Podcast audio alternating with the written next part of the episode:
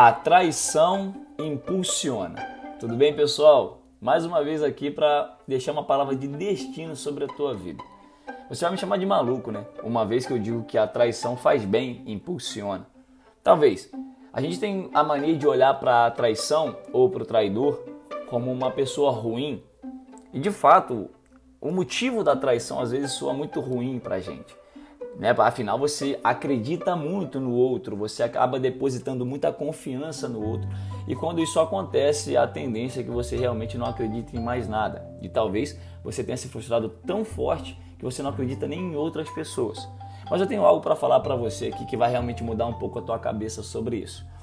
Se você foi traído, se alguém já pisou em você, se alguém já desprezou você em algum momento da sua vida, seja no seu relacionamento, no teu trabalho ou na sua vida familiar, porque também é possível, agradeça. Porque a traição ela tem um propósito: te aproximar daquilo que Deus deseja. Ah, Júnior, você está um pouco maluco. Não, não, não. Eu vou falar de dois exemplos muito claros sobre isso e você vai entender. José teve sonho e o pai de José não acreditou naquilo que ele sonhou. O que os irmãos de José fizeram? Colocaram ele à venda e ele foi embora. No futuro ele se tornou governador. Ou seja, a traição dos irmãos aproximaram José para o propósito de ser governador. Agora aconteceu com Jesus e foi muito pior. Afinal, um dos seus discípulos estava andando lado a lado com ele e Jesus sabia que ele ia trair.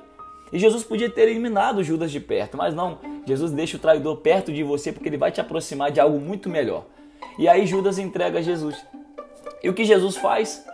é crucificado e nos traz vida. A morte de Jesus, a entrega de Judas, nos trouxe vida. Ou seja, a traição de Judas aproximou Jesus do propósito e nos aproximou da vida eterna. Conselho que eu tenho para você hoje: se alguém te traiu, agradeça, porque ela está te aproximando dos seus melhores dias diante de Deus. Beleza? Não esqueça isso. Que Deus te abençoe. Um grande abraço e até o nosso próximo podcast. Valeu!